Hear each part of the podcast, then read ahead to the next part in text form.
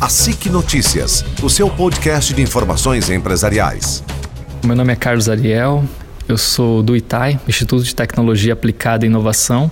Sou analista de projetos e estou envolvido em, em, vários projetos, seja de tecnologia, seja de gestão. Então a gente está envolvido nessas ações aqui do oeste da região. Com a SIC Labs a gente está com uma parceria bem bacana, a gente está tendendo a, a, vir quinzenalmente, né, ver quais são a, os principais problemas no desenvolvimento tecnológico, seja com é, startups, com grandes empresas. Então a gente está buscando trazer soluções junto às instituições aqui do Oeste. E uma das principais ações que a gente está promovendo é buscar realmente parceiros com know-how naquilo que a gente não está habituado a desenvolver. E uma da, das primeiras ações que a gente trouxe aqui foi trazer uma empresa com know-how é, nacional e internacional, que é a BGI.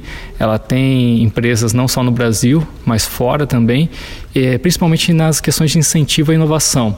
Né? A gente trouxe a palestrante Ana, ela falou bastante sobre a questão da lei do bem, aplicação de incentivos fiscais para instituições que desenvolvem P&D e, e, o ponto importante é, é, entender que as grandes empresas elas podem utilizar as startups, pequenas e médias empresas e as ICTs, institutos de tecnologia como o ITAI, para realizar ações de P&D junto a elas. Acho que é isso que a gente tem a, a contribuir e agradeço o apoio da SIC Labs aí junto ao ITAI.